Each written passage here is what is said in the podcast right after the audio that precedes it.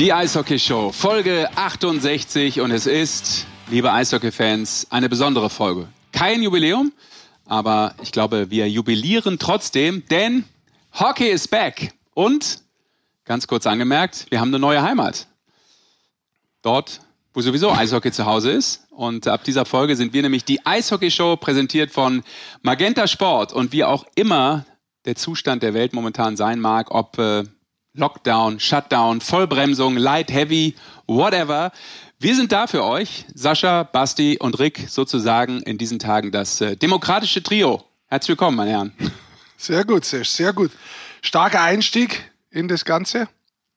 Und du schaust so, du freust dich auch schon, gell? dass du endlich ein Heim hast, ein wirkliches Heim hast. Ja, dass ich endlich mal nach Hause kommen kann wieder. Ja, ja. das ist äh, tatsächlich toll. Ich freue mich sehr über diese Kooperation, weil ja da sowieso ähm, alles, was an Eishockey gesendet wird, gesendet wird. Und deshalb auch wir dort gesendet werden, hoffentlich.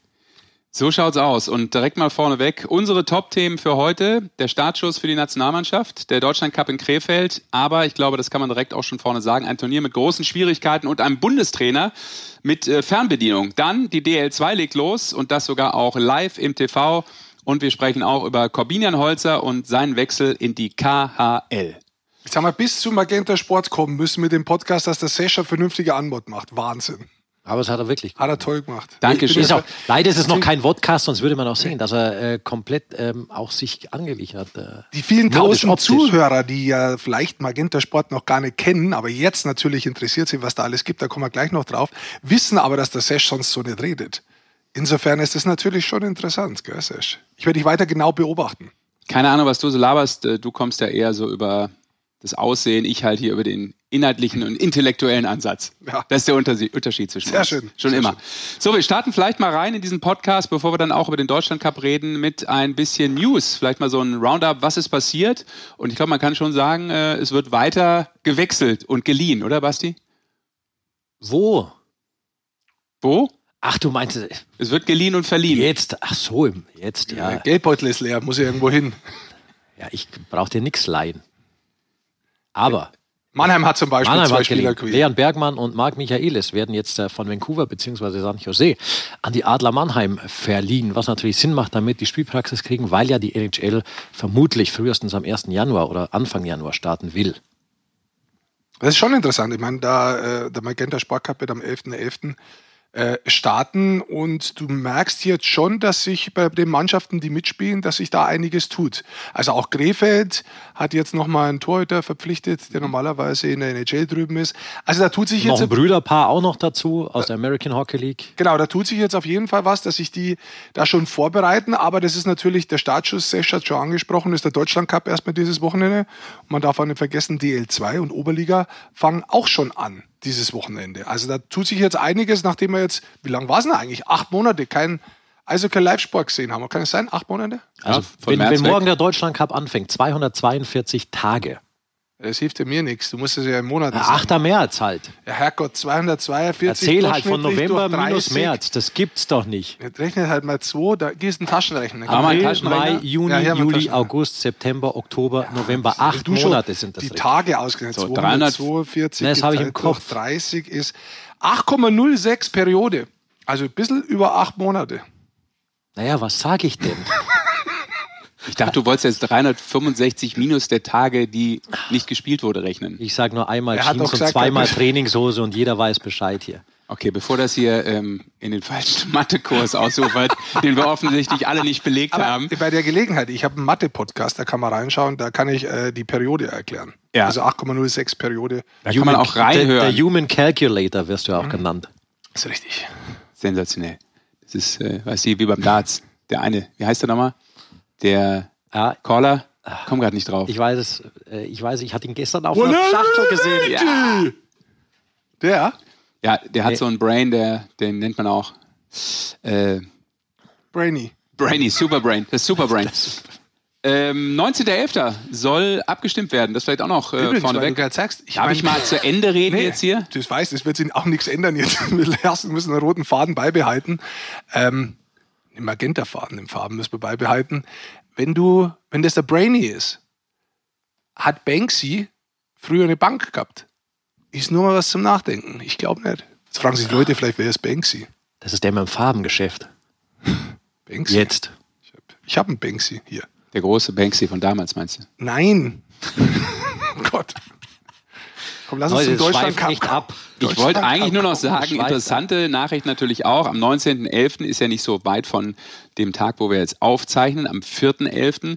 Ähm, gibt es die nächste Entscheidung rund um den Saisonstart dann. Also wir starten jetzt mit dem Deutschland Cup, dann mit dem Magenta Sport Cup. Aber natürlich die Saison, wann startet die? Dezember? Ja, nein. Eigentlich soll es ja. Und da wird am 19.11. die nächste Info wohl rauskommen. Und das ist immer positiv, was man so hört. Also ein Club wie zum Beispiel Nürnberg hat schon gesagt, der wird die Saison spielen. Und ich muss ganz ehrlich auch sagen, ich höre mich viel um. Äh, Leute hören sich auch bei mir um.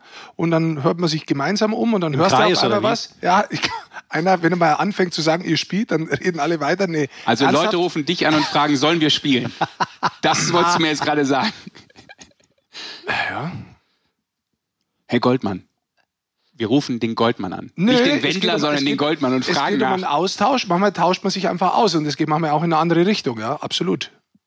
Okay. Tatsächlich. Ist ja nichts, ich, ich, man kennt sich ja. Also es ist ja schon so, dass es ja interessant ist. Und ich kann ja nicht immer bloß einer nachfragen. Wirst du nie angerufen von jemandem und gefragt, ob die Saison gespielt Doch, vom wird? Goldmann. Naja, ob die Saison startet nicht, sondern da geht es halt um gewisse Sachen auch, wo man sich austauscht, wo Ja, man das darüber stimmt. gesprochen hat. Um das geht's. Ja. Da geht es nicht darum, dass jemand fragt, soll man spielen? Also das, äh, das könnte ich auch nicht Das sagst du den Leuten dann schon zum richtigen Nein, Zeitpunkt. das ist ein Missverständnis jetzt. Ich wollte damit sagen, dass man sich austauscht, aber dass es manchmal auch in eine andere Richtung gehen kann, dass man einfach mal auch einen Ja. Anruf kriegt, aber das ist ja jetzt scheißegal. Und da geht es ja auch äh, logischerweise um Geld und das ist vielleicht auch noch ja wichtig, dass. Ich wollte ja noch was sagen. Achso, dann sag noch, was du. also auf dem ihr, seid, hast. ihr fallt euch halt echt groß ins Wort. Ich werde es beobachten weiter. Ja. Ich wollte sagen, ich bin sehr positiv, dass es nach dem äh, Magenta Sport Cup auch noch eine DL-Saison gibt. Ich bin mir nicht sicher, aber das habe ich schon lange gesagt gehabt, ob wirklich alle Clubs teilnehmen. Aber durch das, wie man es jetzt ja auch gehört hat, dass die 800.000 Euro, dass sich da fast alle Clubs dafür bemüht haben, dieses Geld zu bekommen. Und die Idee, die Umdenke findet momentan statt bei den Clubs, dass sie wirklich sagen, okay, wir kriegen keine Leute, aber wir müssen irgendwie spielen. Das hast du vor einem Monat nicht gehabt. Und das habe ich gemeint mit dem Austauschen vorher. Das wollte ich Ja. mal erkl- erklären. Da hat man oft so geredet, ja, aber warum nicht? Und da und da. Und jetzt ist es so, ja, wir müssen ja da, da. Und jetzt kommt es eigentlich andersrum zurück. Deswegen bin ich persönlich sehr positiv, dass man da vielleicht hoffentlich alle Clubs, aber zumindest 10 bis 12 da sehen wird in der DL-Saison. Man darf auch nicht vergessen, es geht um die gesamte Sportart. Nachdem jetzt auch äh, Freizeit-Breitensport wieder eingestellt ist, findet halt nicht statt. Und Eishockey verschwindet sonst komplett. Ich finde es sehr, sehr gut, dass jetzt wieder angefangen wird. Das ist ein wichtiges Zeichen, auch in dieser Zeit. Und da sind wir eigentlich beim Deutschland Cup. Da war ich ja, Ja. auch lang skeptisch, muss man denn das jetzt machen? Du siehst ganz gleich was dazu sagen, aber inzwischen habe ich da eine klare Meinung eigentlich dazu. Ja, vielleicht können wir uns natürlich vorne einmal ganz kurz äh, das Format anschauen, um da die entsprechenden Infos zu haben. Also nochmal ganz kurz der Flashback. Du hast es oder ihr habt es schon angesprochen, Magenta Sport Cup ab dem 11.11. bis zum 13. Dezember mit acht Mannschaften dann, also vier Wochen Hockey Live wird es dann hoffentlich geben. Aber zunächst der absolute Kickoff ist eben der Deutschland Cup. Wir sind heute am 4.11. mit dieser Aufnahme unterwegs und äh, am Tag drauf, also mit dem 5. 11. beginnt das Turnier. Rick gibt mir ein Zeichen, ich bin verwirrt und du willst mir sagen, dass ihr beide vor Ort seid. Ja, morgen tatsächlich, seit langer Zeit sitzt der Basti und ich in Krefeld in der Arena und schauen uns ein Länderspiel an. Live Aber vor Ort. Ist es wirklich ein Länderspiel, wenn Deutschland gegen die U25 Ja, das ist tatsächlich eine gute Frage. spielt? Jetzt wollte ich ja gerade sagen, wer mitspielt. Und damit wir alle Zuschauer und alle Zuhörer vor allem und Zuhörerinnen, genderneutral, alles korrekt, auch nochmal abholen in unseren Podcast. Ähm, Dreierformat, was es ja sonst nicht gegeben hat beim Deutschland Cup, aber das wissen die Fans logischerweise. Die deutsche A-Mannschaft, dann das Top-Team Peking und eben Lettland als einzige ausländische Mannschaft. Ähm, und dementsprechend ist natürlich auch die Frage, ohne Fans, ähm, das ist auch klar. Ohne Bundestrainer, das habe ich vorne schon kurz erzählt, weil Toni Söderholm äh, positiv auf Covid-19 getestet wurde. Ähm, bevor wir dann auch den Präsidenten reinholen, wie seht ihr das Turnier vorneweg? Ja, auf jeden Fall ist die Vorfreude groß. Ich meine, Nationalmannschaft ist, ist immer ein, ein Ding. Derek und ich haben zuletzt den Deutschland Cup 2019 gemacht. Ich hatte das Glück, ich habe zwischendurch nochmal Top Team Peking zwei Spiele Ende Februar tatsächlich gehabt. Ja, das ist ein Vorteil, weil ich kenne jetzt ein paar Spieler schon, die da auch noch mitspielen in Deutschlands zweiter Mannschaft. Ähm, es ist, es ist sehr interessant. Man hat wirklich alles gegeben, finde ich, um diesen Deutschland Cup stattfinden zu lassen. Und das ist schon enormer Aufwand im Hintergrund gewesen, nach den Absagen von Slowakei, von Russland, von der Schweiz, dass man aber auch dran, darauf beharrt hat, einfach zu sagen, egal was kommt, wir wollen der Nationalmannschaft eine Plattform bieten. Wir wollen Eishockey wieder eine Plattform bieten. Und ähm, es gibt sicher unterschiedliche Meinungen dazu. Viele finden es nicht gut, viele finden es gut, dass es stattfindet. Ich finde aber allein schon ähm, den Kraftakt, den der DEB da vollzogen hat, um dieses Turnier auf die Beine zu stellen, allein dafür ähm, von mir schon einen kleinen Applaus vornweg. Also ich muss auch sagen, ich glaube, die, die Bedingungen waren unheimlich schwer und spätestens dann, also erst haben wir die ganzen Nationen abgesagt, dann frage ich mich, ob es wirklich Sinn macht, dass man die Spieler alle zusammenholt über mehrere Länder, dann wieder wegsendet momentan, ob das wirklich so sinnvoll ist. Als Söderholm dann auch noch positiv war, aber ich glaube, das kannst du nicht machen, das bringt doch jetzt gar nichts mehr.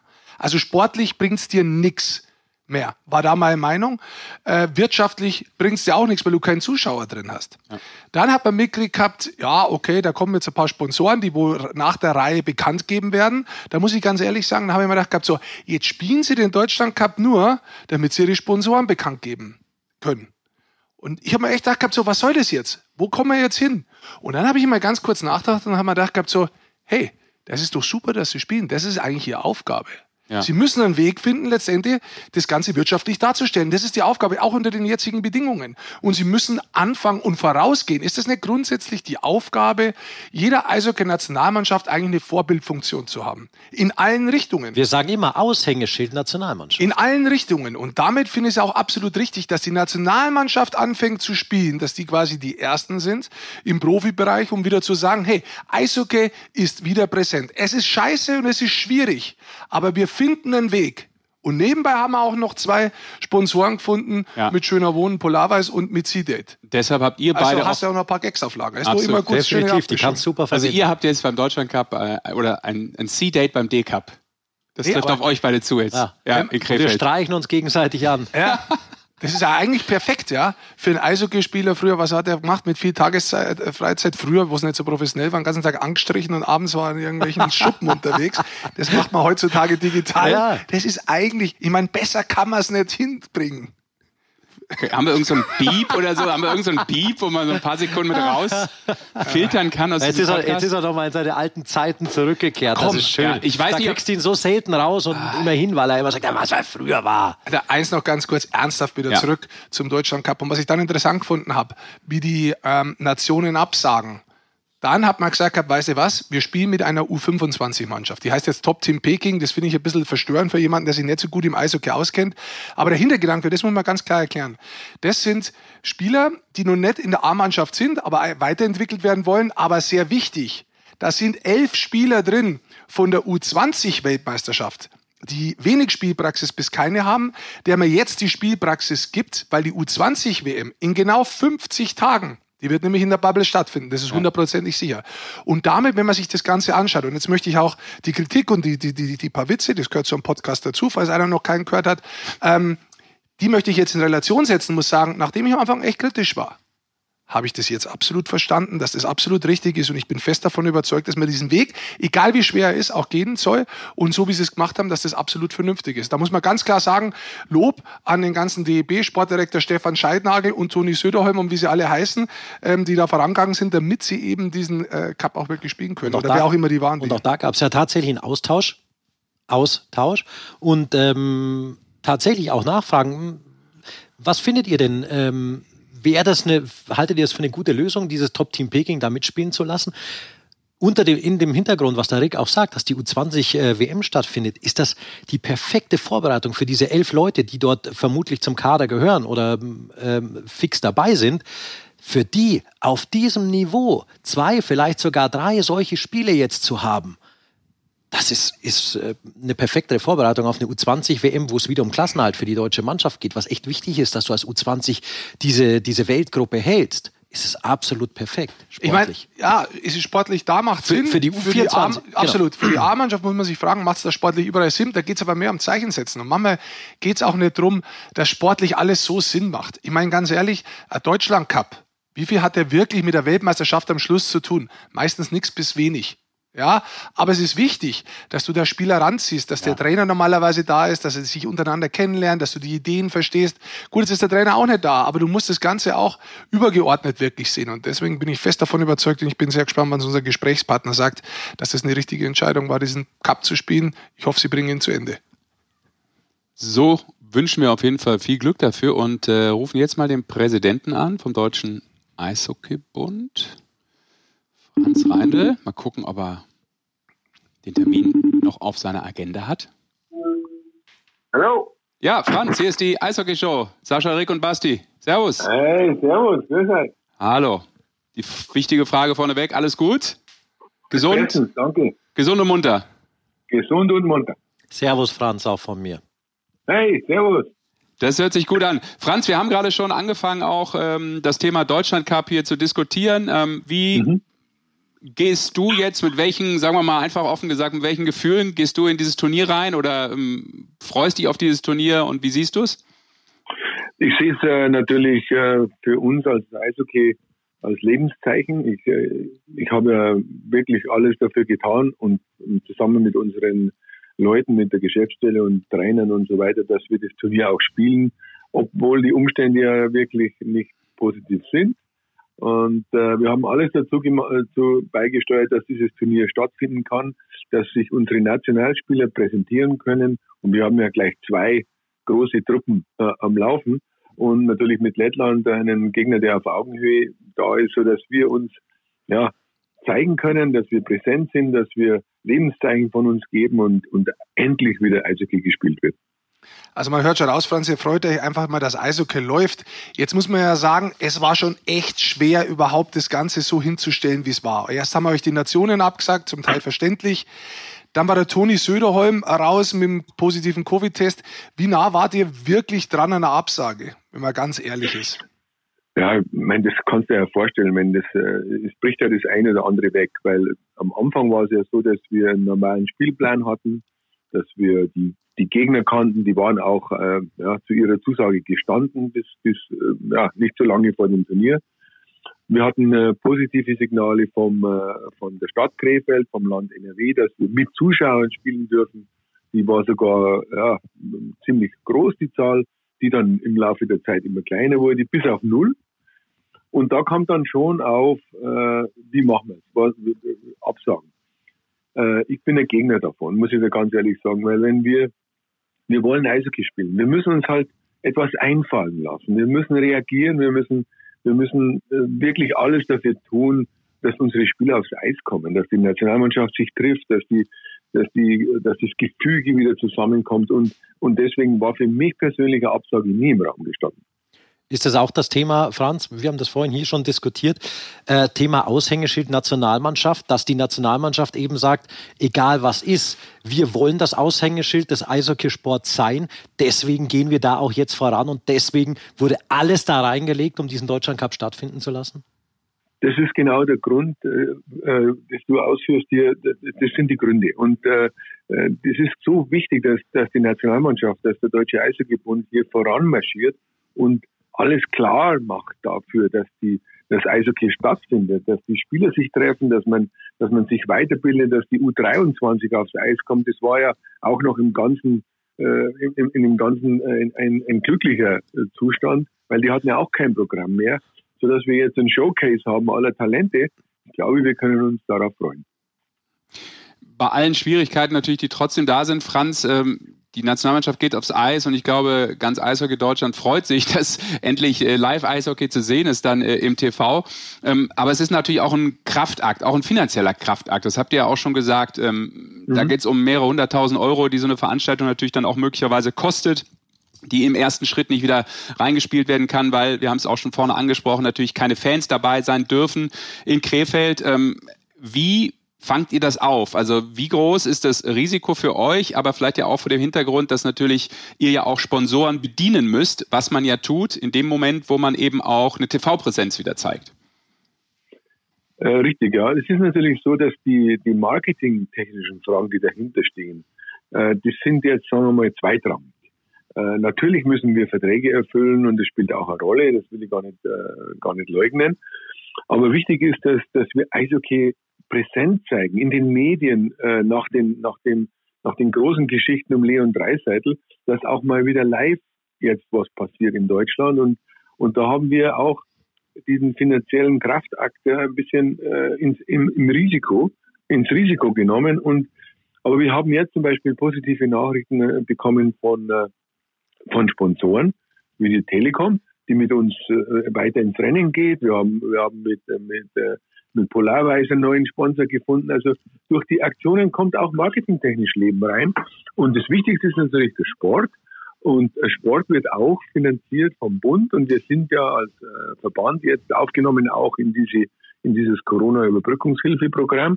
Und wir haben unsere Anträge formuliert, gestellt und wir haben auch positive Signale jetzt vom Bund bekommen, dass wir zumindest einen Teil des Verlustes äh, erstattet bekommen. Und man sieht, wenn man dann hart arbeitet an allen Fronten sozusagen, ja, dann wird es uns gelingen. Und äh, nicht zuletzt haben wir auch viele Kosten, die wir nicht hatten, die vorher geplant waren im Budget. Die, die haben wir jetzt ja auch nicht in, in anderen Altersbereichen mit der U20. Wir haben halt auch weniger Kosten und damit haben wir das erspart. Die können wir hier einsetzen. Und wenn es dann ein bisschen Minus werden wird, ob, ob das jetzt äh, fünfstellig oder sechsstellig sein wird, das werden wir sehen. Wir werden es stemmen. Wir haben, äh, wir haben ein bisschen Rücklagen noch. Wir können es schaffen.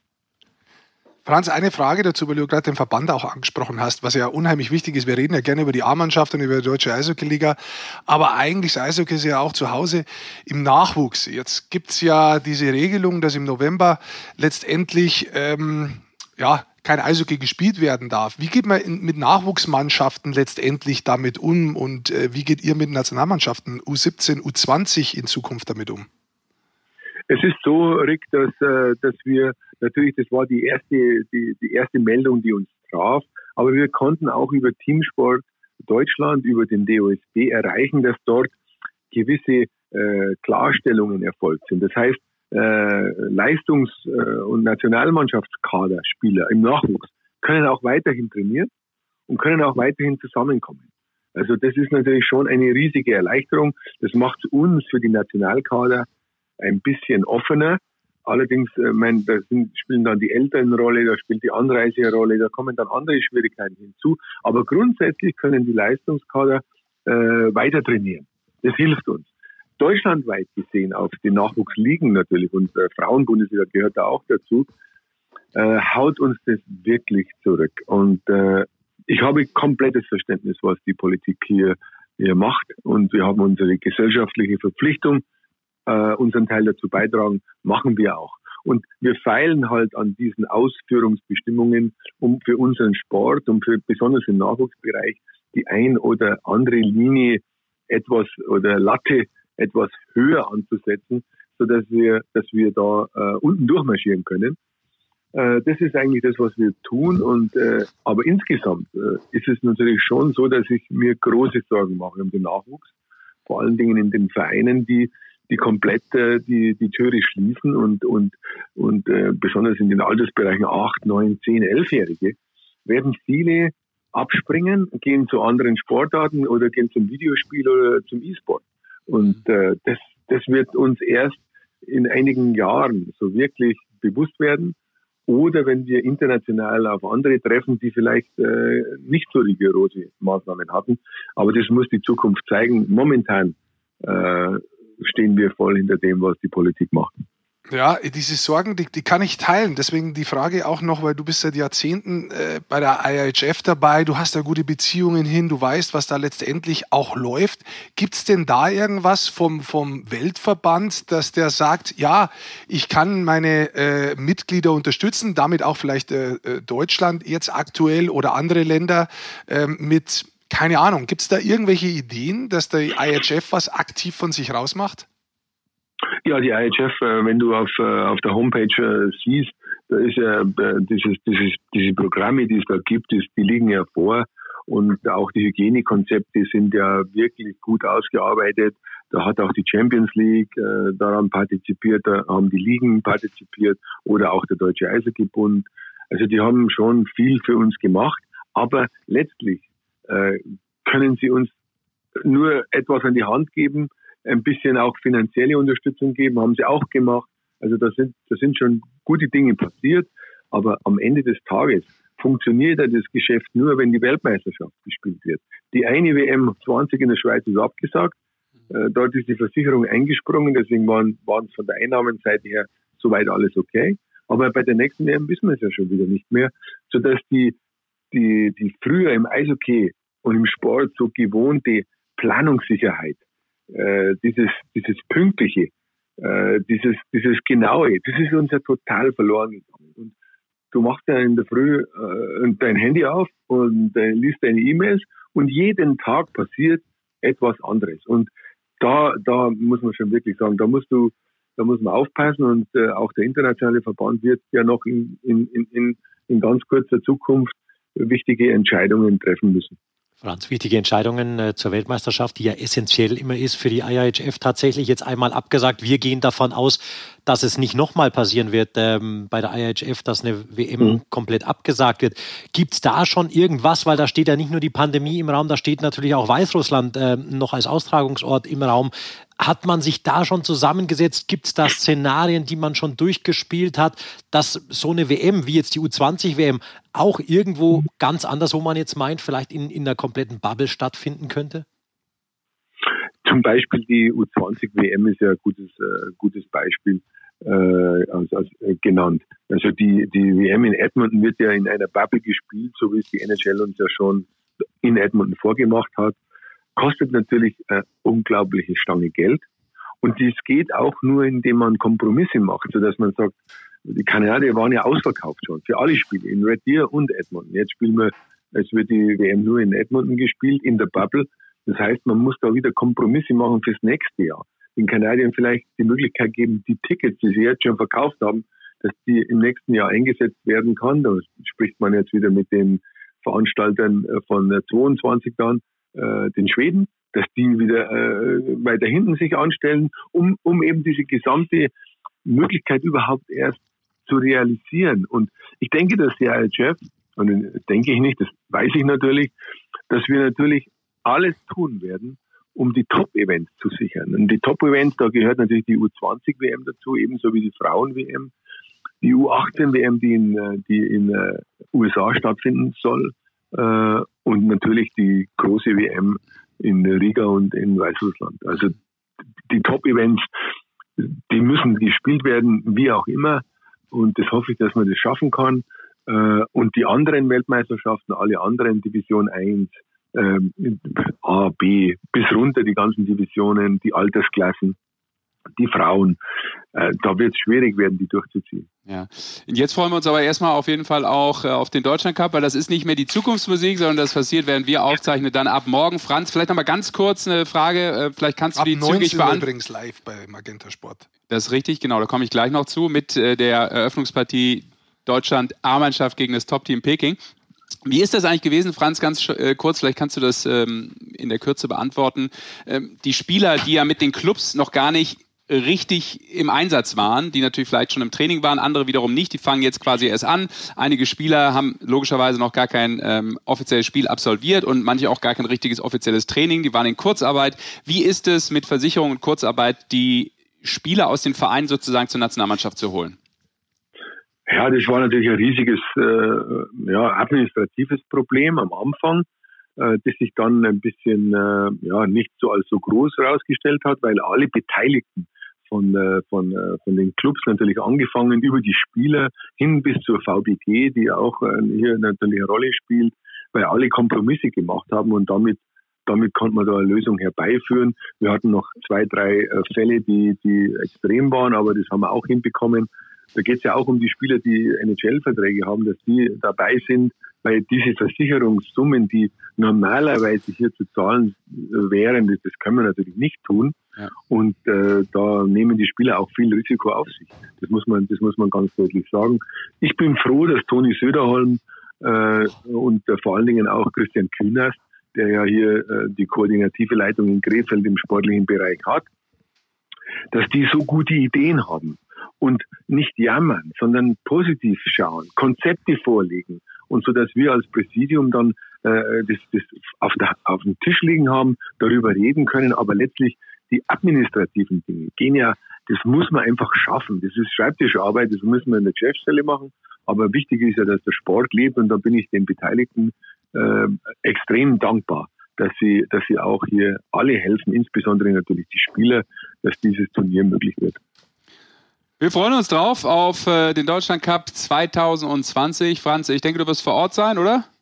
Absolut, Sehr morgen bin ich da. Alles klar. Dann äh, sagen Rick und Basti bis morgen sozusagen, wenn wir jetzt aufzeichnen und äh, sagen erstmal Danke für das Gespräch und alles Gute, dass das Turnier ohne Probleme und hoffentlich erfolgreich in allen Belangen, so wie es möglich ist, dann über die Bühne geht.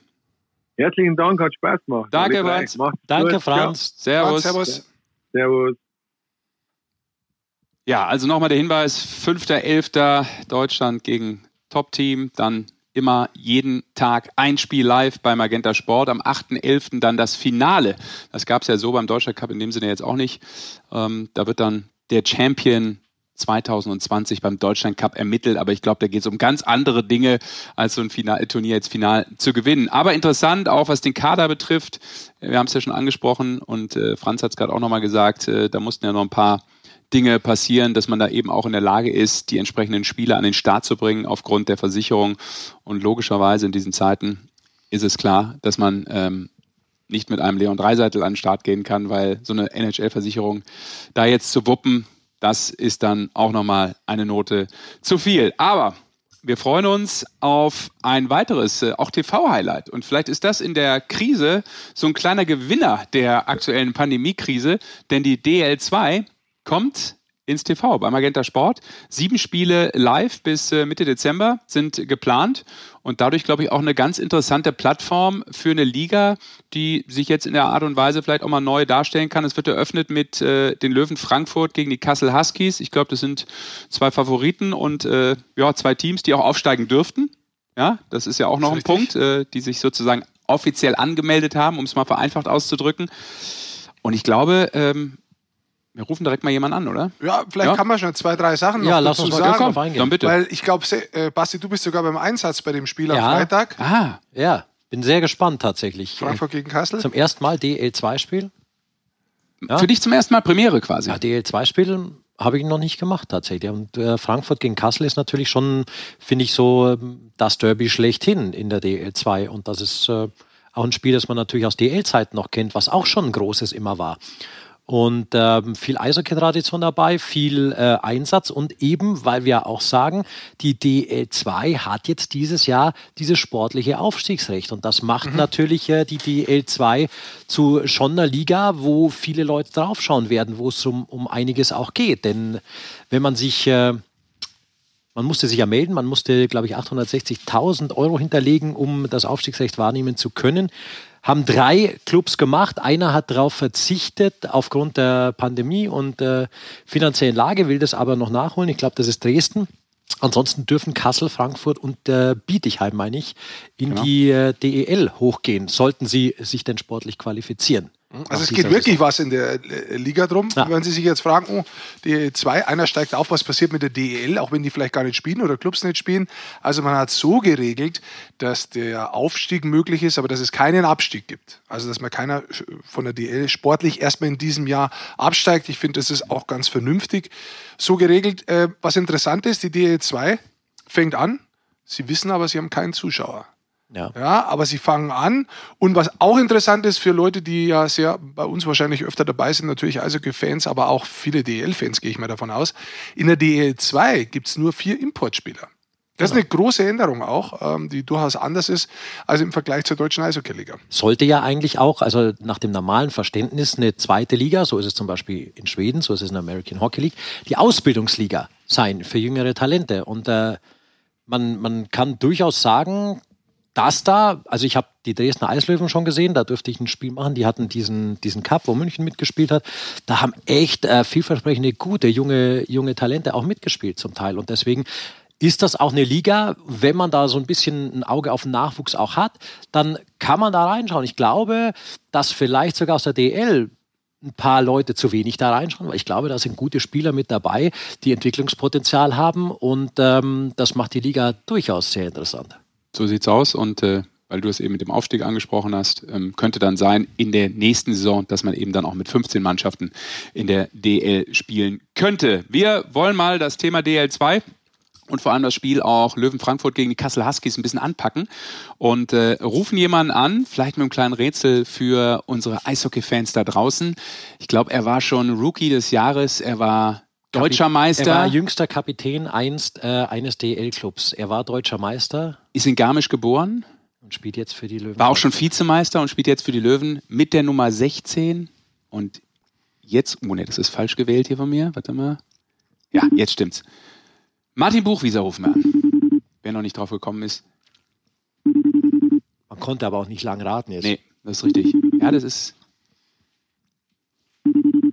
Hier, das ist, das ist ein ganz schnelles Rätsel hier. Aber jetzt hätte man noch ein bisschen Zeit gehabt, weil. Man hätte den Basser drücken können jetzt. Ja.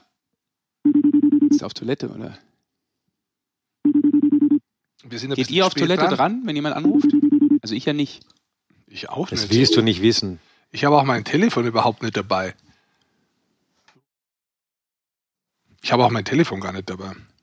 Wir sind ein bisschen spät dran, wir haben uns verquatscht, das muss man natürlich dazu sagen. Vielleicht liegt es daran, dass der Bookie sagt, "Tch, lass mich doch auf mich warten. DL2 hast normal auch mehr Training als in der DL. Zum, vielleicht trainieren die ja nachmittags nochmal. Herr Buchwieser, hier ist die Eishockey-Show. Schönen guten Tag. Hallo? Hörst du uns? Ja, grüß dich. Ja, servus. Okay. Verbindung steht. Wunderbar. Wo, Hört ihr mich? ja, wo haben wir dich hergeholt? Habt ihr mich? Warte, Wir ich haben, mag's, äh, wenn ich, es bin, ich klappt. bin zu Hause. Ja. Bookie, äh, klappt die Verbindung recht gut, oder? Äh, warte mal, geh mal raus. Da hab ich, Geh mal raus, da hast du Edge. Nein. ja, warte mal, ich geh mal raus. In der Wohnung ist schlecht. schlecht. Oh, und jetzt der Anruf fehlgeschlagen. Ah, das ist ja ein technisches Meisterwerk. Ich probiere nochmal. In der Wohnung ist schlecht. Jetzt, oh, guck mal. Jetzt ruft er an. Das ist ja nett. Jetzt geht er trotzdem nicht. Ja, ist es denn so was näher doch? Nicht fluchen. Das ist Drauf. Ja, mach ich ja. Ich probiere es nochmal. Gucken. button. Hey, how you doing? Sorry you can't get through. Jetzt a hell of a disaster hier. And your number. And I'll get back to you. Jawohl. Hast du ein Festnetz? Dann ruft man dich an, so, Kein Festnetz, nix, kann man kein Telefon leisten. was ist denn los mit dir, sag mal? Hast du die, hast du die Verbindung über Garmisch gescheut oder was? Bei Technik bin ich ganz schlecht. Äh, Du Also- grüß dich. ja, grüß euch, wie geht's euch? Ja, uns geht's blendend, behaupten wir einfach. Wir haben jetzt äh, die größten Probleme bisher gehabt, äh, die Verbindung zu dir herzustellen, aber jetzt klappt's ja und jetzt können wir eintauchen. Wir haben gerade schon ein bisschen gesprochen ähm, über die DL2 und dass es natürlich jetzt auch äh, endlich für, für euch losgeht und dass es mit der Partie Frankfurt gegen Kassel eben dann auch im TV für die DL2 losgeht. Ähm, erstmal so vorneweg, wie ist denn deine Vorfreude, endlich mal wieder da rauszugehen und rumzudaddeln? Ja, also ich freue mich natürlich riesig, dass es endlich mal losgeht. Wobei man sagen muss, es ist natürlich schade, dass man ohne Zuschauer spielt. Aber ich meine, lieber, lieber ohne, ohne Zuschauer als gar nicht. Und von dem her sind wir, sind wir eigentlich voller Vorfreude, dass es endlich losgeht. Dann noch mit, mit dem Derby. Das ist natürlich auch ein, ein Ding. Auf der einen Seite ist es wahrscheinlich das, das größte Derby, das man in der DL2 derzeit spielen kann. Auf der anderen Seite natürlich, wie du auch sagst, der ohne Zuschauer nimmt dem Ganzen sicher, sicher auch ein bisschen was. Aber äh, Buchi, lass uns mal darauf eingehen. Äh, Du hast ja den Schritt gewagt oder, oder ähm, auch gezwungenermaßen den Schritt von der DL in die DL2.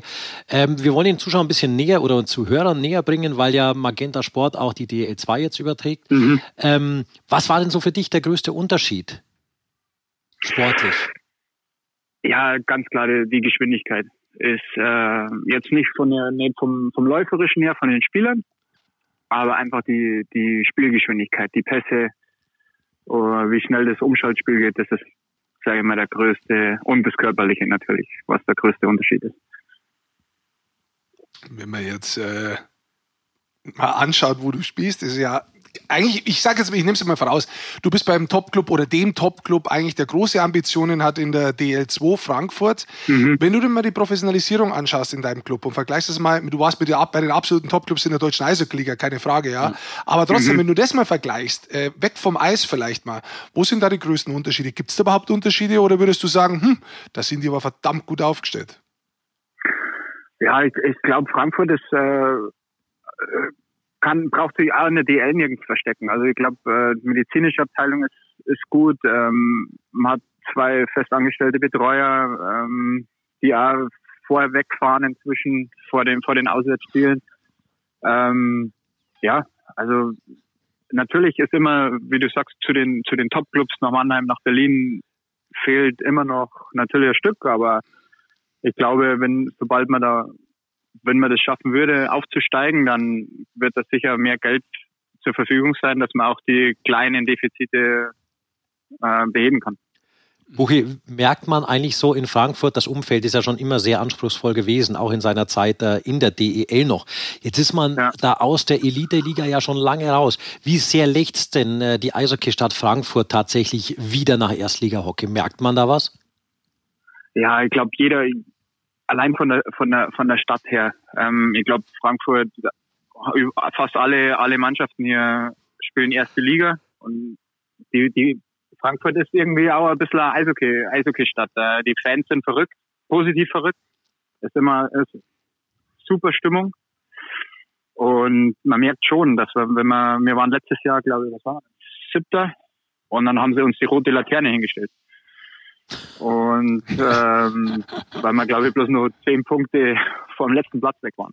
Sehr motivierend. Also, sehr, sehr, motivierend, aber ähm, ich glaube, da merkt man schon den Anspruch, dass die, dass die Fans hier einiges gewöhnt sind oder auch fordern. Ja. Lass uns mal ein bisschen in die Vorbereitung und sportlich reinschauen, bevor du vielleicht einschätzt, wie gut ihr drauf seid. Wie, wie ist grundsätzlich die Vorbereitung für euch gelaufen? Jetzt ist es ja anders als wie alle Saison zuvor, die du gespielt hast. Es ist kann ich mir vorstellen, deutlich komplizierter. Allein der Umgang mit diesen Tests und was man machen darf und was man nicht machen darf und so weiter. Wie war für dich die Vorbereitung insgesamt? Ja, ähm, bei uns war es so, es waren nur offiziell acht Spieler unter Vertrag am Anfang. Das hat die ersten acht Wochen, glaube ich, haben wir zu acht trainiert. Und die anderen durften nicht mitmachen, weil sie einen Vertrag mit aufschiebender Wirkung hatten. Und von dem her war das schon äh, ziemlich intensiv für, für uns Jungs, weil man doch relativ zu achten Training machen. Das ist natürlich äh, ziemlich anstrengend die ganze Zeit. Und war natürlich auch scheiße in dem Sinn, weil man einfach kein, kein Mannschaftsgefüge zusammenkriegt. Das geht brutal viel in der Mannschaft verloren einfach. Ich glaube, wir haben zwar jetzt viel aufgeholt in, die, in den letzten vier Wochen, weil es ja ziemlich intensiv war, was wir gemacht haben. Ja, viel zusammen gewesen, aber ich meine, so Teambuilding-Events, ein bisschen zusammen Mannschaft kennenlernen, das geht natürlich schon ab. Aber ihr habt ja immerhin auch noch ein paar Vorbereitungsspiele hinbekommen. Ähm, ich glaube ja, ja, auch zuletzt gegen ERC Red Bull München, oder? War das das mhm. letzte? Ja, genau. Das war das letzte. Die alten Jungs nochmal gesehen, ne? so ungefähr, ja. Aber wie, inwieweit ist das zumindest eine Hilfe, weil man natürlich so ein bisschen ein Gefühl dafür bekommt, äh, wie es wieder auf dem Eis ist, auch ein offizielles Spiel zu spielen. Weil, äh, ich meine, du hast auch Deutschland Cup gespielt äh, in deiner Karriere, ja. auch als Nationalspieler. Da gehen ja auch Jungs aufs Eis, die haben diesen Vorteil zum Beispiel noch gar nicht gehabt und müssen auf einmal direkt ein Nationalmannschaftsspiel spielen. Erklär mal, wie das Gefühl auch sich unterscheidet dann. Klar, hast du jetzt ein paar Spiele gemacht, aber wie weit ist ja. das immer noch weg von dem, was dann in der Liga auf einen zukommt? Ja, ich, ich glaube, man ist noch ziemlich weit weg, weil wir haben alle oder deutschlandweit fast sieben Monate keine Eishockey gespielt und ja. äh, kein, kein, keine, kein Wettkampf, nix. Und man kann, glaube ich, trainieren, was man will, aber das letztendlich die, die richtige Kondition, diese, diese Spielkondition, kriegt man halt einfach nur durch die, die Intensität von den Spielen und auch die Abläufe, wo einfach so viel Grauzonen dann, so bei so Kleinigkeiten wie Backcheck oder im eigenen Drittel, die fehlen einfach, weil man das einfach, äh, ja, man, man, man verlernt es nicht, sage ich mal, aber bis man das wieder im Kopf drin hat, dauert schon sehr Zeit. Und, und auch eine Frage, was ja zum Beispiel für dein Spiel auch wichtig ist, Buchi, wie man dich kennt, Emotionalität. Hast ja. du, wie, es ist für uns zum Kommentieren auch schwer, tatsächlich immer ohne Zuschauer. Mhm. Ohne Zuschauer als Spieler. Wie kriegst du die Emotionalität in dein Spiel, beziehungsweise kriegst du sie überhaupt in dein Spiel?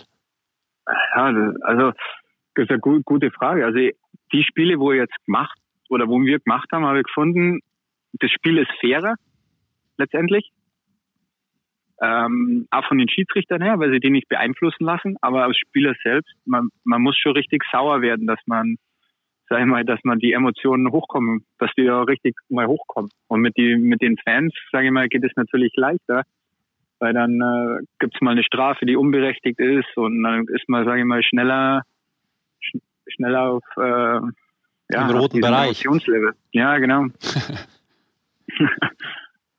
Aber für mich, für mich ein bisschen positiv, weil dann bleibe ich ruhiger. Ja, da, da kann man ja mal hinschauen. Letztes Jahr hast du in 44 Spiele 37 Punkte gemacht, 67 Strafminuten. Wie schaut's aus? Dieses Jahr, kleine Wette, äh, ein Punkt pro Spiel durchschnittlich? Du, ich hoffe es, ich hoffe es. Das setzt den Buch jetzt aber ja unter Druck Wette. ohne Das ist Ende. ja keine Wette, wenn man ich was bin, ich bin, ich aufbuckt. bin, ich bin eh schon unter Druck. Ja, Also- ganz schlecht. Also wenn, Okay. wenn du das nicht packst, diese, dieses Leistungslimit von Rick Goldmann, was er jetzt fordert, da auch aufzugreifen, dann stellen wir dir, fahren wir bei dir zu Hause vor und stellen dir die rote Laterne vor die Bude übrigens. Nein, Ah, dürft ihr natürlich gerne machen. nein. Wenn dann, dann formuliere ich es um, dann musst du pro, äh, pro Spieler Strafminute machen. Das ist jetzt weniger Ja, problematisch. Das, das soll die schaffen. Ja, genau. Nee, ernsthaft noch kurz vielleicht eine Frage noch am Ende. Äh, jetzt seid ihr mit Frankfurt, äh, sage ich mal, für die meisten, die sich auskennen in der DL2, der Favorit auf die Ja. Meisterschaft.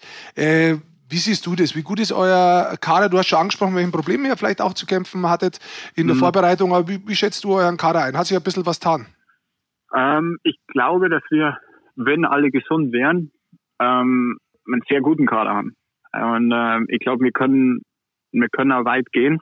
Letztendlich, ähm, ich glaube, das Problem haben wir letztes Jahr einfach gehabt, dass wir einfach zu viele, zu viele Verletzte einfach hatten. Und das gerade am Anfang, das hat uns ähm, enorm gekostet. Und jetzt haben wir wieder so viele, so viele Verletzte im Moment. Ähm, ich glaube, unsere ganze erste Reihe ist fast raus. Offizielle erste Reihe nach was die, nach was der Franz und die Trainer da aufgestellt haben. Und das, das hilft natürlich nicht. Und am Anfang gerade, man, man weiß es ja nicht, wie lange die Saison geht. Wenn die nur sagen, nach 26 ist Schluss und äh, wir spielen sofort Playoffs, Mhm. dann sind halt, dann zählt von Tag eins jede, jedes Spiel. Und letztes Jahr haben wir halt die ersten 15 Spiele waren nicht so toll, aber dann haben wir halt die nächsten ja, 30 haben wir fast alle gewonnen. Ja. Aber das Schöne ist ja, zumindest wenn ich jetzt hier die Eishockey-News lese, ähm, da bist du ja aufgeführt in der Reihe mit Alexei Dimitriev und mit ähm, Eddie Lewandowski. Das ist ja, Ja. Das ist ja altes DL-Feeling sowieso oder, für dich. Ja, du, es, es, es mit den Jungs macht Spaß. Also, wie gesagt, das sind, aber im, die ganze zweite Liga hat in, inzwischen Jungs dabei, die Top-Eishockey-Spieler eigentlich sind, die wo, glaube ich, auch oben noch spielen könnten. Nur ist halt durch die Regelung mit dem, mit den Ü-Spielern und, und so weiter, äh, einfach kein Platz mehr für die Jungs da. Und äh, ich glaube, das Niveau ist äh, gerade jetzt durch, wenn die, wenn die Spieler, wenn die DL nicht spielen sollte, holen sich bestimmt nur der ein oder andere Verein den einen oder anderen Spieler auch und dann wird das Niveau nochmal ein bisschen besser sein als letztes Jahr. So, wir freuen uns auf jeden Fall. Magenta Sport ist live dabei. Freitag 19.15 Uhr, der Auftakt in die DL2-Saison. Löwen Frankfurt, Kassel Huskies, Buchi. Äh, ich schaue vorbei. Aufpassen. Jawohl, ich freue mich. So nah kannst du nicht ran. Ja, das stimmt. Brauchst So nah kann ich nicht ran, das stimmt. Alles klar, Buchi, dann vielen Dank. Okay, ich bedanke mich. Danke. Ja. Gute Saison dir. Bleib gesund. Ja. Danke. Ciao. Servus, ciao. Ciao. Ja, und Basti hat's gesagt und äh, dann am Sonntag auch noch direkt äh, Dresden gegen Weißwasser. Nächstes Derby. Ja, also da geht's back to back sozusagen. Freitag, Sonntag, DL2, live bei Sport. Wir laden euch ein, dabei zu sein. Why not? So, und jetzt machen wir noch ein Thema. Ach genau, wir müssen ja noch über einen wichtigen Wir, Spieler will, wechseln. wir müssen gar nichts. Wir Doch. können, wir dürfen und wir. Doch, wir machen, müssen, wir weil ich habe es vorne angekündigt. Da Ja, muss nur weil man auch. du dir diesmal einen Plan gemacht hast. Sei nicht so boshaft. Wollte ich gerade sagen. Also, Jetzt, jetzt, wo alles wieder gibt losgeht, Leute ohne Plan, die werden Präsident. Also, entschuldige mal bitte. Oh, jetzt wird er auch noch politisch hier. Sehr politischer Podcast. Wie redest du über, über unsere Gesprächspartner? Ach so, oh Gott. Ach du. Ja, okay. War ein Witz. Ja. Es ist gleichzeitig Amerika-Wahl. Ganz kurz für die, die es Halleluja. verstanden haben. Aber man könnte es falsch verstehen. ja, eben, deswegen habe ich kurz was dazu Das ist ja gesagt. nett, dass du mich Einfach um rettest. dich zu retten. Ja, bevor der Shitstorm im doppelten bist- Sinne auf mich zuläuft. Oder? Du bist manchmal relativ unglücklich in deinen Aussagen. Man könnte auch sagen, du redest manchmal Scheiß. Unüberlegt vielleicht. Schön, dass du es auf den Punkt gebracht hast. Danke. Bitte, Sehr lieb von dir heute. da. Vielen Dank für die Blumen. Ich habe mich tatsächlich auch mal vorbereitet und habe mir gedacht gehabt, jetzt wenn ich schon mal endlich wieder Eishockey machen darf, dann setze ich mich immer mal hin und schaue mal so, was eigentlich los ist im europäischen Eishockey. Und dann habe ich festgestellt, die Schweiz, die spielen zwar, aber hat es auch immer wieder Sehr mal... dezimiert spielen die. Ja, dann erzählst du. ja, aber ist tatsächlich so, ja. Ja. Also die Schweiz spielt zwar noch, aber sie wollen sich auch überlegen, ob es denn so weitergeht. Am 1.12. treffen sie sich nochmal.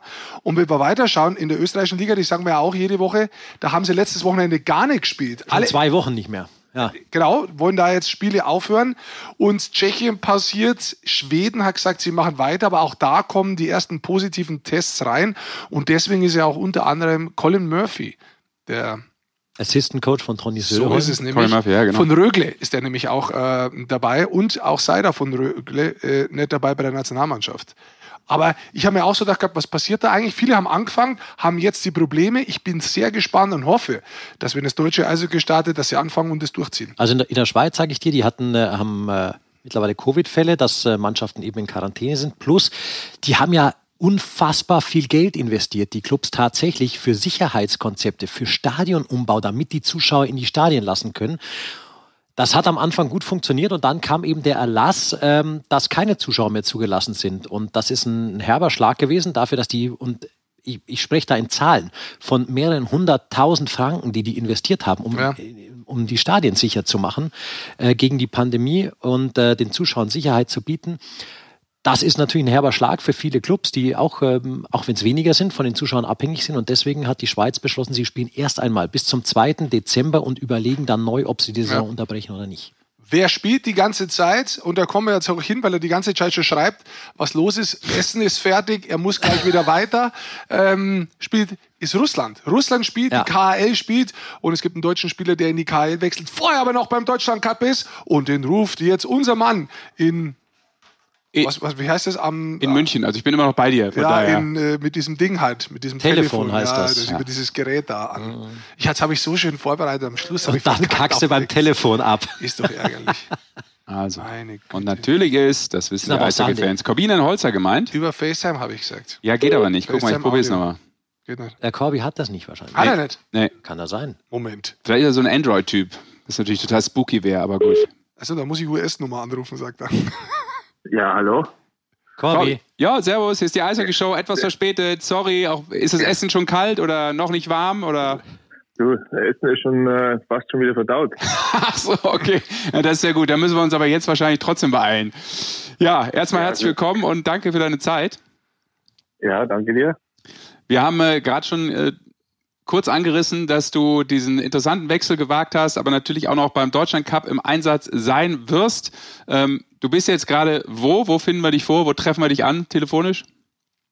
Ich bin jetzt im, äh, im Hotel in Krefeld gerade. Ähm, und wie gesagt, wir hatten gerade Mittagessen und äh, jetzt ein bisschen Ruhe und danach haben wir noch Media Day, wie man so schön sagt. Und äh, ja, dann geht es morgen schon los. Media Day. Wie funktioniert ja. Media Day in Zeichen des Covid? Ist da eine Kamera aufgestellt und dann kommen ganz viele über Zoom rein und stellen dann Fragen und du kannst ja sagen, du links unten mit der Glatze oder äh, wie funktioniert das dann letztendlich?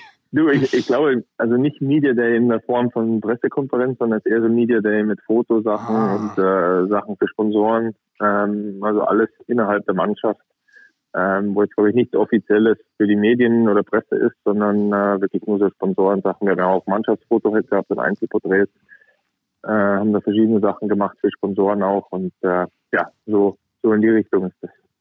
Du, Corby, ansonsten äh, natürlich da immer ein paar Termine bei der Nationalmannschaft, aber erzähl uns doch mal vielleicht kurz von eurem Bubble-Leben. Ihr seid ja abgeschottet in eurem Hotel, äh, die U24-Mannschaft ist in einem gesonderten Hotel, ihr seid alleine im Hotel. Freizeitgestaltung, wie sieht es da aus bei euch?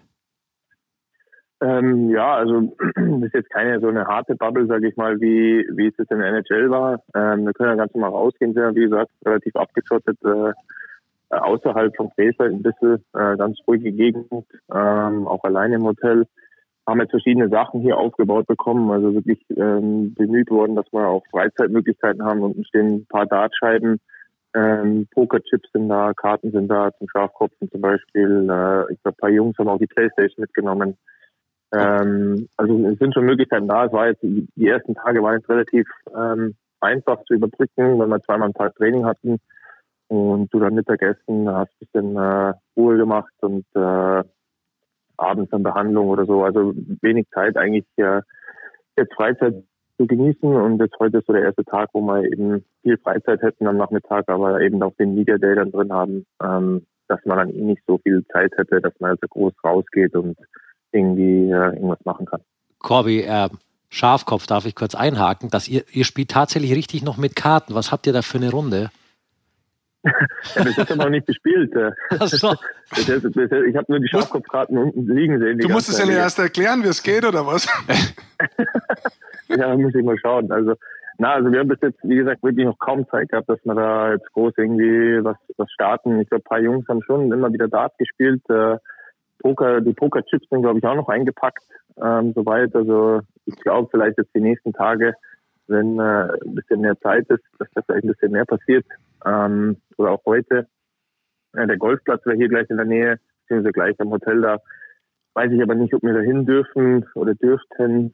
Ähm, sowas müsste man abklären, wenn ein paar Jungs vielleicht Golf spielen wollen. Aber die Möglichkeit würde bestehen, weil der halt extrem dran ist. Aber mhm. so im Großen und Ganzen haben wir schon einen guten Job gemacht, dass wir da jetzt äh, auch was zu tun hätten.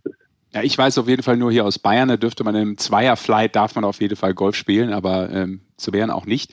Und äh, bring uns mal, vor allem Basti und mich dann ähm, nach dem Deutschland Cup vielleicht nochmal mit der Info um die Ecke, ähm, wer denn am Dartsboard was drauf hat. Das interessiert uns immer brennend. Ja?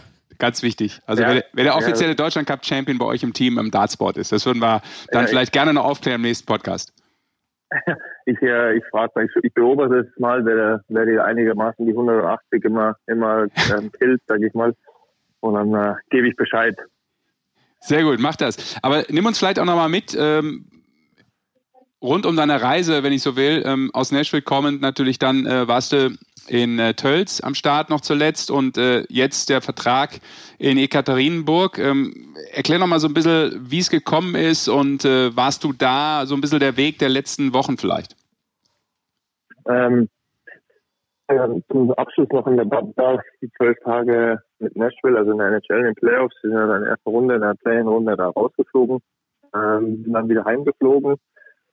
Äh, relativ zeitnah dann auch mit Tölz gleich wieder aufs Eis, also so ein bisschen den Übergang versucht zu halten, ähm, dass du nicht dann wieder so Monate Pause machst, Monate nicht aufs Eis gehst. Mhm. Ähm, trainiert dann auch ganz normal weiter und ja, geduldig gewartet, dass, dass sich was entwickelt auf dem Spielermarkt, dann auch mit drüben natürlich ähm, weiter beobachtet, äh, die Playoffs weiter beobachtet, dass dann wenig passiert, war relativ ruhig äh, auf dem Player oder auf dem Spielermarkt. Und äh, ich glaube, die Agency ist am 9. Oktober losgegangen. Äh, eine Woche nach dem, nach dem Finale.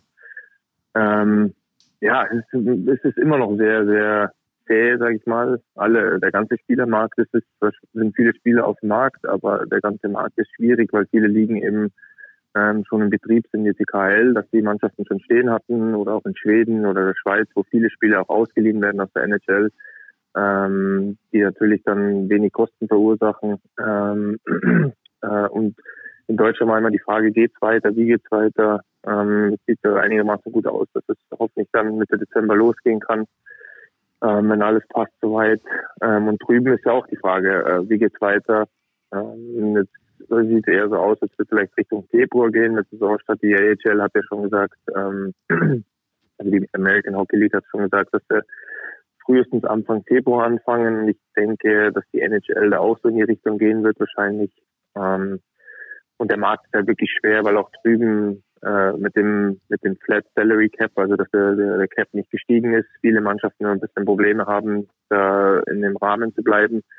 Ähm, viele Mannschaften schauen, irgendwie Trades zu machen, dass sie ein bisschen Platz schaffen können. Es sind noch viele richtig gute Free Agents auch auf dem Markt, ähm, die auch abwarten und einfach die richtige, auf das richtige Angebot warten. Und äh, ja, bei mir persönlich war es einfach so, dass ich gesagt habe, ich bin für alles offen, ich höre mir alles an, äh, auch KL und alles, äh, weil es mir in erster Linie auch darum ging, dass ich Eishockey spielen kann. Und das war jetzt wirklich so die letzten Wochen und Monate äh, einfach ein Geduldsspiel auch, teilweise auch schwierig, dass du da, dass du da am Ball bleibst und äh, auch ähm, wirklich nicht frustrierst, weil nichts kommt, weil du halt die Hoffnung hast, dass was kommt, aber du weißt es nicht und ähm, ja, es alles sehr, sehr, sehr zäh läuft. Ähm, ja, und dann kam wirklich innerhalb kürzester Zeit, äh, hat sich bei Jekaterinburg dann was bewegt. Ähm, über meinen Agenten dann hat mir dann Bescheid gesagt, dass, es, dass sich da was eröffnen könnte. Und dann wirklich innerhalb von drei, vier Tagen ähm, ist da richtig Bewegung in die Sache gekommen. Und dann kam das Angebot und dann war das für mich eigentlich wirklich auch in Rücksprache mit vielen Leuten. Ähm, habe mich viel informiert dann auch über die KL und so und äh, eine Top-Mannschaft, wo ich da die Chance habe hinzugehen. Und ich kenne auch schon einen oder anderen Spieler, jetzt mit Brooks Masek von der Nationalmannschaft, mhm. auch Peter Holland, mit dem ich in Toronto gespielt habe. Ähm, der Bill Peters ist der Trainer. Ähm, glaube ich, als Einstieg in die Liga vielleicht auch kein schlechtes, äh, keine schlechte Sache, wenn du einen nordamerikanischen Trainer hast, dass du viel Englisch sprichst. Ähm, tust dich vielleicht auch mal ein bisschen leichter da reinzukommen. Und die Mannschaft ist natürlich top. Du hast einen Top-Spieler wie den Datsuk da.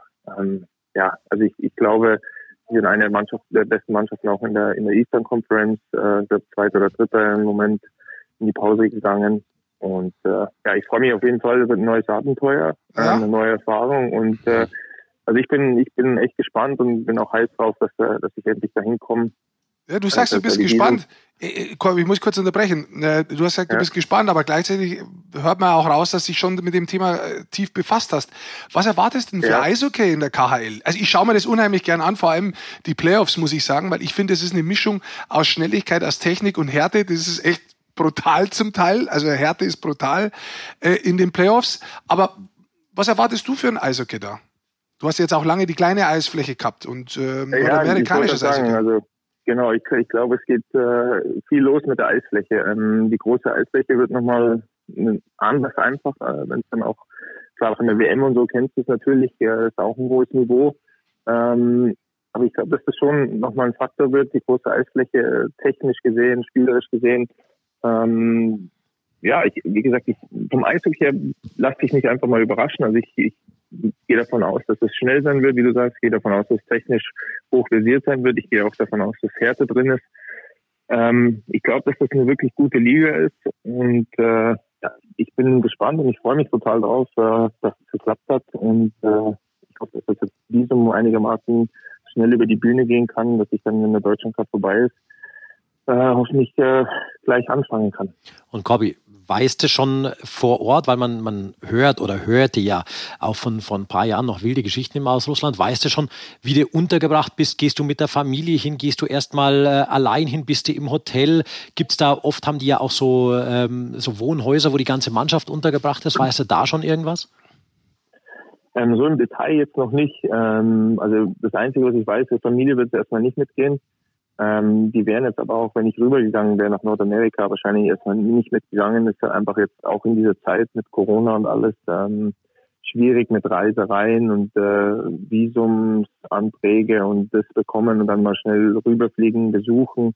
Mhm. Ist halt alles nicht so einfach gerade und äh, ist halt mit der Familie dann auch nicht so prickelnd mit zwei Kindern, äh, wenn du da hin und her ziehst und dann an Flughafen die Kontrolle hast, die Kontrolle, dann musst du das noch machen und haben jetzt erstmal gesagt, ziehen wir es jetzt mal so durch oder fangen wir es mal so an. Dann schauen wir einfach, wie wir es, äh, wie wir es dann managen über die Saison gesehen und wie man dann in, in den Spielplan vielleicht auch arbeiten kann, dass man sagt, okay, vielleicht fliege ich nochmal heim, äh, wenn, wenn man eine Woche oder zwei frei ist. Äh, müsste man einfach sehen, wie der, Spieltag, äh, der Spielplan gestaltet ist. Ähm, aber das bekommt man dann schon hin. Dann wird man ein bisschen äh, ja, kurzfristig dann auch immer handeln und reagieren. Aber das bekommen wir auf jeden Fall hin. Und äh, wie die Unterkunft dann ist, das weiß ich noch jetzt nicht genau. Ähm, ich gehe mal davon aus, dass ich am Anfang erstmal im Hotel bin und mir dann relativ zügig was, äh, was suchen kann, ähm, wohnungstechnisch. Ähm, muss ich auch mal schauen, wo da die meisten Spieler dann auch wohnen, ob es da eine Gegend gibt, äh, wo die, wo die meisten dann untergebracht sind. Ähm, über die Stadt habe ich viele, also sehr gute Sachen gehört, auch über die Organisation. Also ich, äh, der Torwart von denen hat mir geschrieben, der Jakub Kova, äh, Tscheche, er hat mir relativ äh, kurzfristig geschrieben, wo es rausgekommen ist, dass ich äh, nach Katharinenburg gehe. Ähm, habe ich mit dem ein bisschen hin und her geschrieben und mich informiert und er hat gesagt, super Organisation, also super Flieger, bleiben bei den besten Hotels, also äh, die Stadt ist super, er hat gesagt, eine der besten Städte äh, in der Liga und äh, nur positiv und auch über den Agenten viel positive Sachen gehört und äh, auch andere Spieler, die in der KL schon waren, viele positive Sachen gehört und äh, ja, also wie gesagt, ich komme immer wieder darauf zurück, dass ich mich total darauf freue und äh, wirklich ähm, kaum erwarten kann, dass es losgeht und äh, ja, bin gespannt einfach. Jetzt geht es ja erstmal los, morgen im Deutschland Cup ähm, gegen das Top-Team Peking. Ähm, zuvor vielleicht mal eine Frage, die mich wirklich interessiert, inhaltlich, wie das geregelt ist. Der Toni Söderholm, der Bundestrainer, kann nicht dabei sein wegen der Covid-Erkrankung. Wie hat er das mhm. geregelt?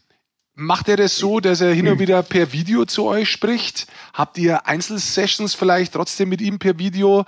Ähm, wie, wie, genau findet der Toni vielleicht statt, obwohl er nicht vor Ort sein darf? Also im Moment ist es so, dass äh, der Toni bisher noch gar nicht eigentlich zu uns jetzt gesprochen hat oder sonstiges, äh, auch keine, keine Videomeetings gemacht hat. Ähm, ich, äh, ich denke, man hat, äh, man hat den Eindruck, dass sie sich sehr viel austauschen. Ich habe mit Toni auch vor der Maßnahme noch telefoniert, ähm, woraus kam, dass er nicht dazukommt. Ähm, und die haben ja wirklich die, die komplette Planung eigentlich ähm, ja, punktuell, minütlich durchgegangen äh, mit dem, mit dem Staff, mit den, mit den Coaches und ähm, das merkt man auch. Also äh, der Trainingsplan ist perfekt vorbereitet, äh, alle Sachen, die Meetings sind perfekt vorbereitet, äh, Video-Sessions, alles perfekt vorbereitet und äh, die leiten halt einfach nicht der Toni, sondern halt eben der Wille Peltonen und äh, der, der Herr Tische. Und ähm, ja, also das, das läuft alles. Ich glaube, dass das wirklich äh, bestmöglich die Situation jetzt äh, gehandhabt wird und äh, wir versuchen da wirklich auch das Beste draus zu machen. Und ähm, ja, schauen wir mal, wie es dann äh, jetzt die nächsten Tage wird auf jeden Fall. Letzte Frage von mir. Äh, erstes Spiel gegen Top-Team Peking. Also für alle, die vielleicht draußen kurz erklären, also U24-Mannschaft, U25-Mannschaft spielt gegen die A-Mannschaft.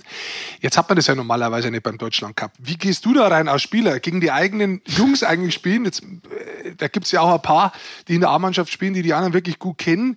Wie geht man da rein? Haben wir da ein bisschen Widrigkeit im Kopf? Ist das schwierig? Oder sagt man so, hör mal zu, das ist jetzt ein Spiel und wir wollen auch das Turnier gewinnen. Ist mir wurscht, wenn ich in die Bande rammel.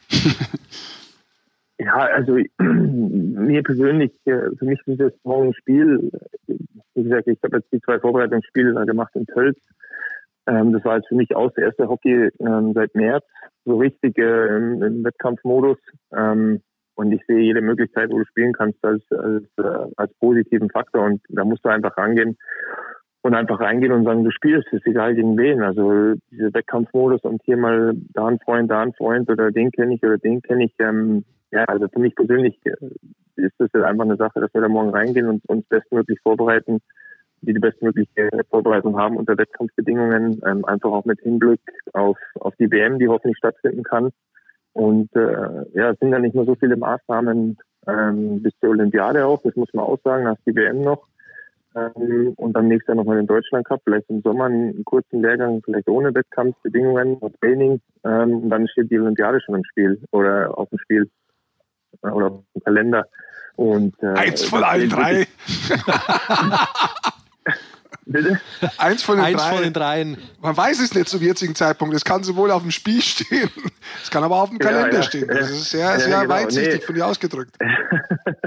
nee, aber also wie gesagt, also was, auf was ich raus will, ist einfach, jede, jedes Spiel zählt mit der Nationalmannschaft. Ähm, ich glaube, dass das einfach total wichtig ist, dass wir hier zusammen sind, äh, dass wir wieder Eishockey spielen können in der jetzigen Situation und mhm. dass wir einfach als Nationalmannschaft zusammenkommen und uns äh, die Abläufe wieder reinbekommen, einfach die, die, die Taktik, das System verinnerlichen, dass jeder, der jetzt auch neu dazugekommen ist, mal das gesehen hat, die Abläufe, wie es, wie es läuft, Nationalmannschaft, dass wir wirklich diese kurze Zeit, die wir dann einfach nur noch haben, ähm, zu maximieren und das Beste rauszuholen, dass man dann wirklich bestmöglich vorbereitet in die nächsten Lehrgänge, Weltmeisterschaft, Deutschland Cup nächstes Jahr und äh, Olympiade, dass da wirklich nicht mehr viel Zeit aufgewendet werden muss äh, für Kleinigkeiten, sondern dass du wirklich oder für, für die Sachen mit Taktik, äh, System, dass jeder einfach eine Ahnung hat, was kommt und was erwartet wird und äh, da zählt jedes jedes Spiel und das ist egal, ob du da gegen Top Team Peking spielst oder gegen Lettland oder gegen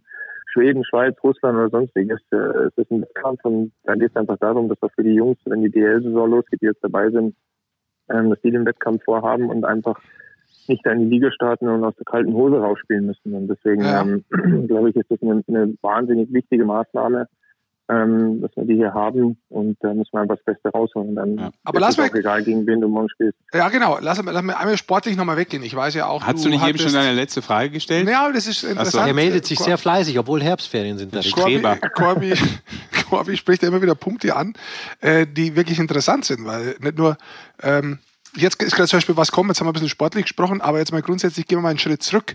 Äh, Spielervereinigung hat es gegeben. Da bist du ja auch mit dabei, äh, hast dich da auseinandergesetzt mhm. mit diesem ganzen Thema. Lass uns das Ganze mal nicht sportlich jetzt nur sehen, in Form von, dass wir uns als Nationalmannschaft weiter bewegen wollen zum Ziel hin, sondern lass uns das mal grundsätzlich anschauen. Wie wichtig ist in deinen Augen, dass die Nationalmannschaft mit einem Turnier startet und es gibt in Deutschland wieder Eishockey, weil auch die DL2 startet, die Nationalmannschaft startet und danach gibt's mit einigen Clubs zumindest den Magenta Sport Cup erstmal, bevor dann hoffentlich die ganze äh, Liga startet. Wie wichtig findest du, dass jetzt endlich mal wieder Eishockey gespielt wird und nicht bloß drüber gesprochen wird?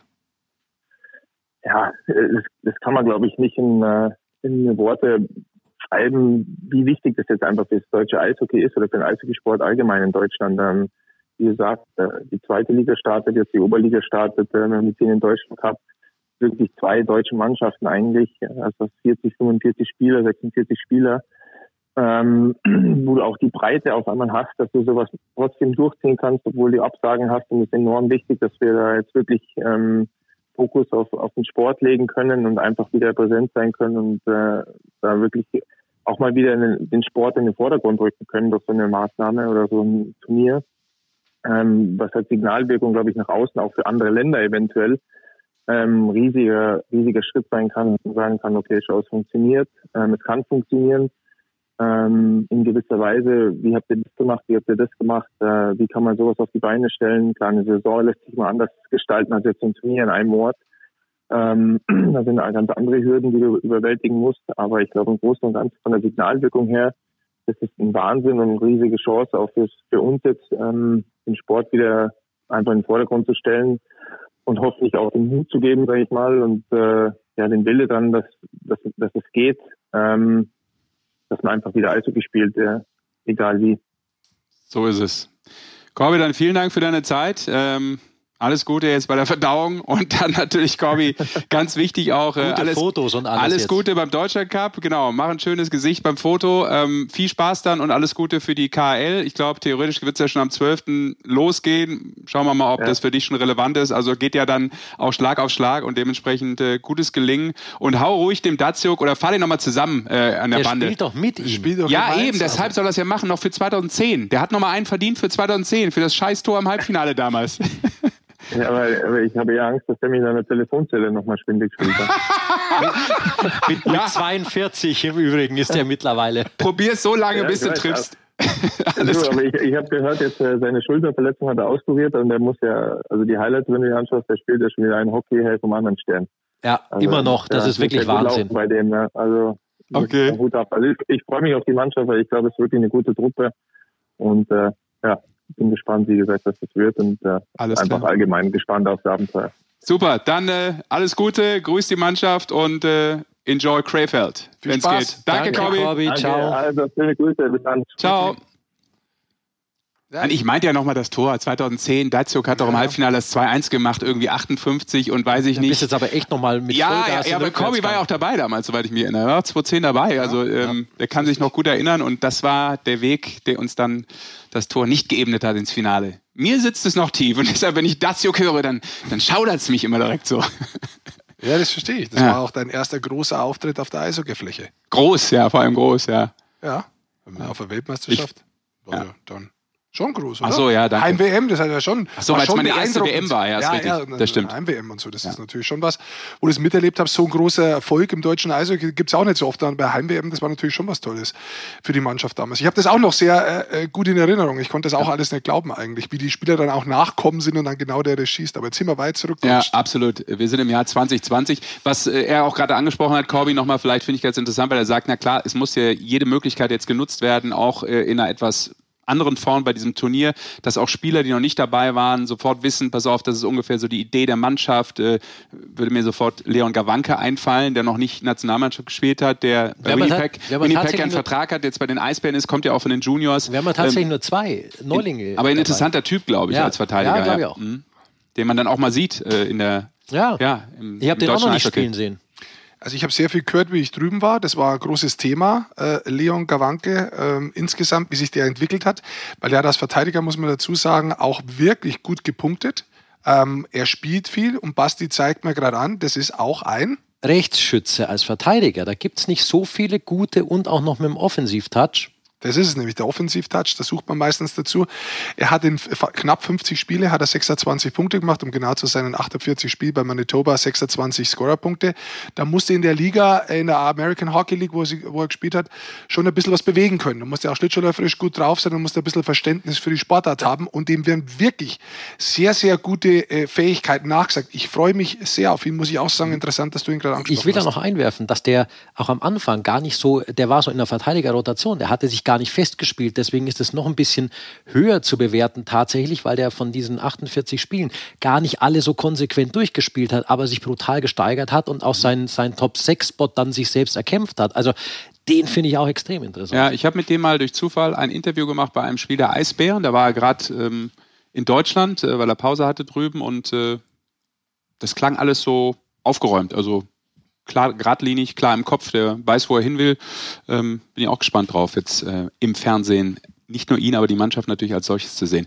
Kahun ist noch ein Thema vielleicht ganz kurz. Na, lass uns ganz kurz, wenn wir da sind, Kahun. weil du gerade bei der Nationalmannschaft warst, lass ganz kurz mal eingehen. Also wenn Sie am Morgen einschalten, die Podcast kommt erst morgen raus, wenn Sie heute Abend einschalten, Donnerstag, um äh, 19 Uhr geht es übrigens schon los mit der Aber man kann Stützle, den auch Donnerstagmorgen hören übrigens. Mit einer Stützle-Doku.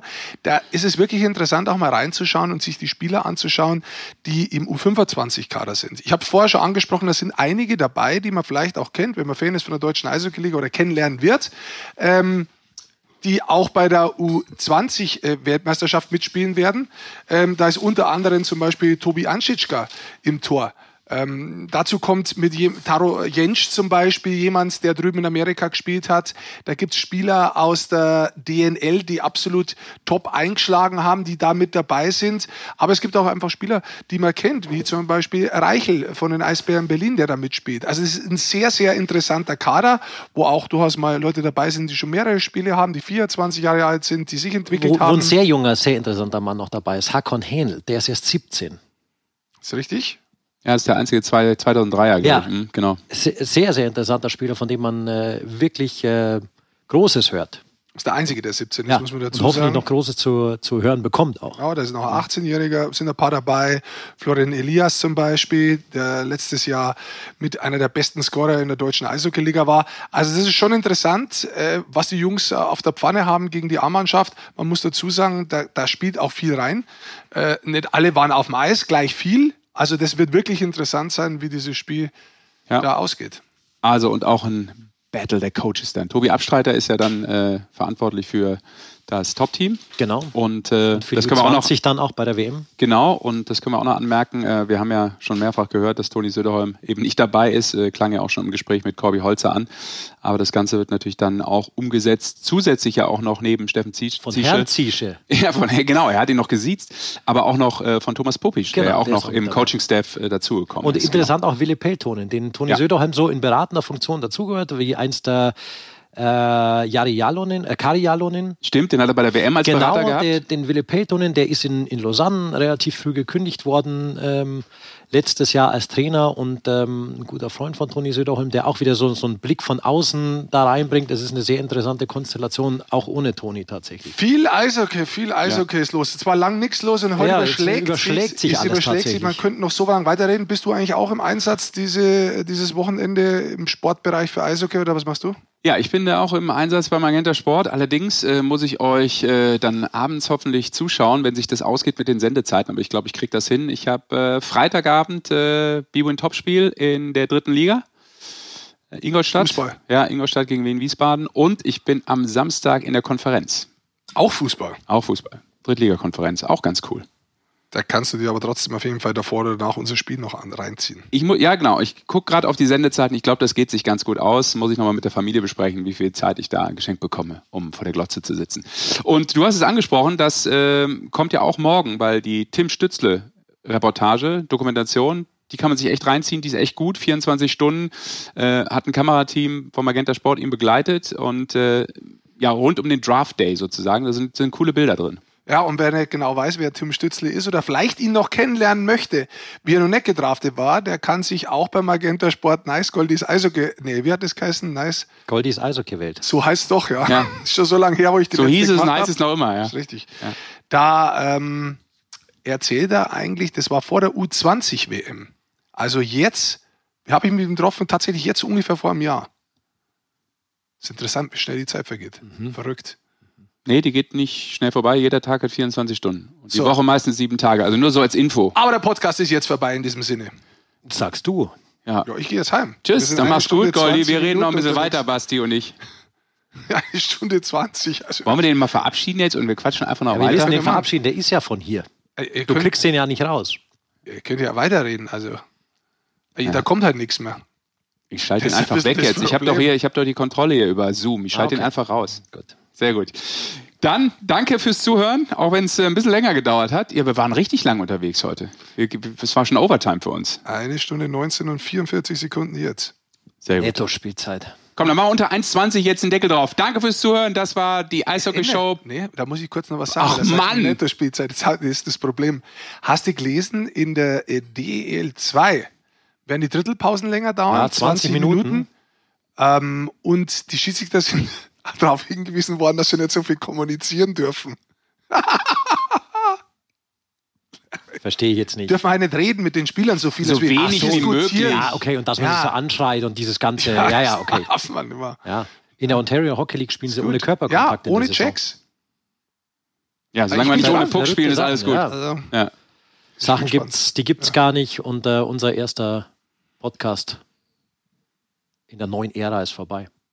Das war's. Folge 68, die Eishockey-Show, powered by Magenta Sport. Danke fürs Zuhören. Macht's gut und bis zum nächsten Mal. Immer donnerstags. Servus.